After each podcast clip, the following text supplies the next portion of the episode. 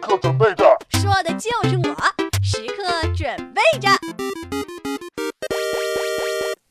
欢迎来到本期的划时代，我就是坚持带着中国味为大家网罗各国美食，嘴很刁还吃不胖的黄小画。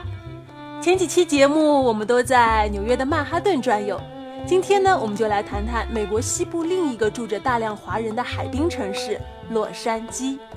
提及洛杉矶，听众朋友们会联想到什么呢？好莱坞还是星光璀璨的奥斯卡颁奖典礼呢？嗯，如果是热血球迷的话，第一反应肯定是科比布莱恩特所在的湖人队了。美剧迷会说，《蛇蝎女佣》中描述的就是比弗利山庄的豪门生活。而在韩流当道的今天，韩剧迷们一定会跳出来说，继承者们的惊叹可是开着跑车带着恩上在 A O A 飞驰啊！但是在这里，我不得不小小的吐槽一下：倘若你带着华丽丽的期许来到好莱坞的话，估计会有点小失望。为什么呢？因为好莱坞大道有那么点脏，星光大道就是看着有些落寞的地砖，杜比剧院也远没有镜头里看上去那么的宏伟高大。可能有的听众朋友要说了，黄小姐，我也是去过洛杉矶的，没有你说的这么不着调嘛。当然，每个人眼中都有一个莎士比亚，也有可能是我把期望定得太高了。但所幸的是，我在好莱坞中国剧院的对面发现了一家传统美式风格的超人气汉堡店，多多少少平复了我沮丧的心情。至少美食当前，一切杂念通通闪开。说起汉堡，相信对于多数八零后来讲，绝对有着不一样的意义。我记得我小时候啊，KFC 刚刚进中国市场，在外滩边靠近延安东路的东风饭店，那个年代，洋快餐对于多数普通市民来说，可是新奇和洋气的代名词，还是很少见的。吃一顿肯德基，也远不是今时今日那么的随心所欲，这队呀排得老长老长了。要知道，那时候连可乐都还是没有的，饮料只有橘子水一种。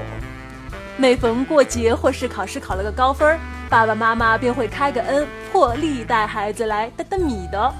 有趣的是，当你坐进店里环顾四周，会发现多数家长是不点餐的，光看着孩子吃，因为在当时来说，一顿肯德基的价格还是有点小贵。父母们很难理解，两片面包加块肉再配点生菜，怎么就能卖得比沈大成一碗腊肉面还要贵呢？但是洋快餐就如此这般的在孩子们的心中扎根开花，成为了比红烧排骨、糖醋肉还要好吃的东西了。等我到了美国生活一段时间之后，发现儿时的信仰如浮云一般妥妥的飘走了。这些炸鸡汉堡连锁店，原来都是美国人赶时间情况下随便拿来填肚子的。如果时间允许，能坐下大吃一顿的话，他们绝对会有其他更好的选择。就好比今天要为大家推荐的 Twenty Five Degrees，它是以时尚酒吧结合精致汉堡而闻名，坐落于历史悠久的罗斯福酒店的一楼，室内设计简单优雅，极具好莱坞的怀旧风情。而招牌汉堡更是被众多的好莱坞名人评为洛杉矶最佳汉堡。餐厅之所以叫 Twenty Five Degrees，也就是二十五度，其中啊大有玄机。这二十五度的温差，代表了制作汉堡肉饼三分熟与全熟之间的精准温差。就拿选用又嫩多汁的西冷牛扒制作而成的肉饼来说吧，香浓美味，饱满多汁，超有嚼劲。试想一下，软绵的面包夹着厚实的肉饼和新鲜的蔬菜。再淋上香滑的酱汁，那口感绝非一般的快餐汉堡可以相提并论的。而且你们知道每个肉饼有多重吗？平均每个重达八盎司，几乎一手无法掌握。当然，服务生会很贴心的为你切成两半，这个就不用担心了。我个人认为呢，如果是两个女生一同前往的话，分享一个汉堡是绰绰有余的了。而店里面最大的卖点就是顾客可以自行搭配、量身定做专属自己口味的梦幻汉堡，十多种酱汁和芝士，再搭配鸡蛋、蔬菜、蘑菇等不同配料，浓郁酱香，令人食欲大增。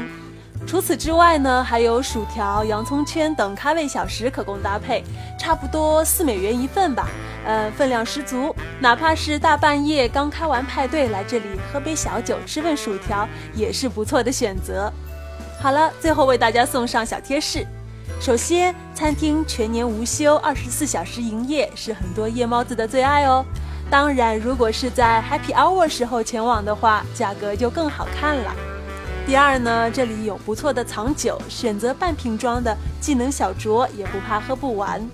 最后，我大力推荐本店的招牌汉堡，一共有四种可以选择：一号是牛肉饼馅儿的，二号呢是加了培根，三号是以素食为主，四号是创新的吞拿鱼肉饼。每个汉堡除了肉饼不一样之外，配料和酱汁都有所不同，带来风格迥异的口感。今天如果听了我的推荐，喜欢这家餐厅的朋友，可以在本节目的简介中查看餐厅的具体信息。好了，我们节目就到这里喽，我们下期再会。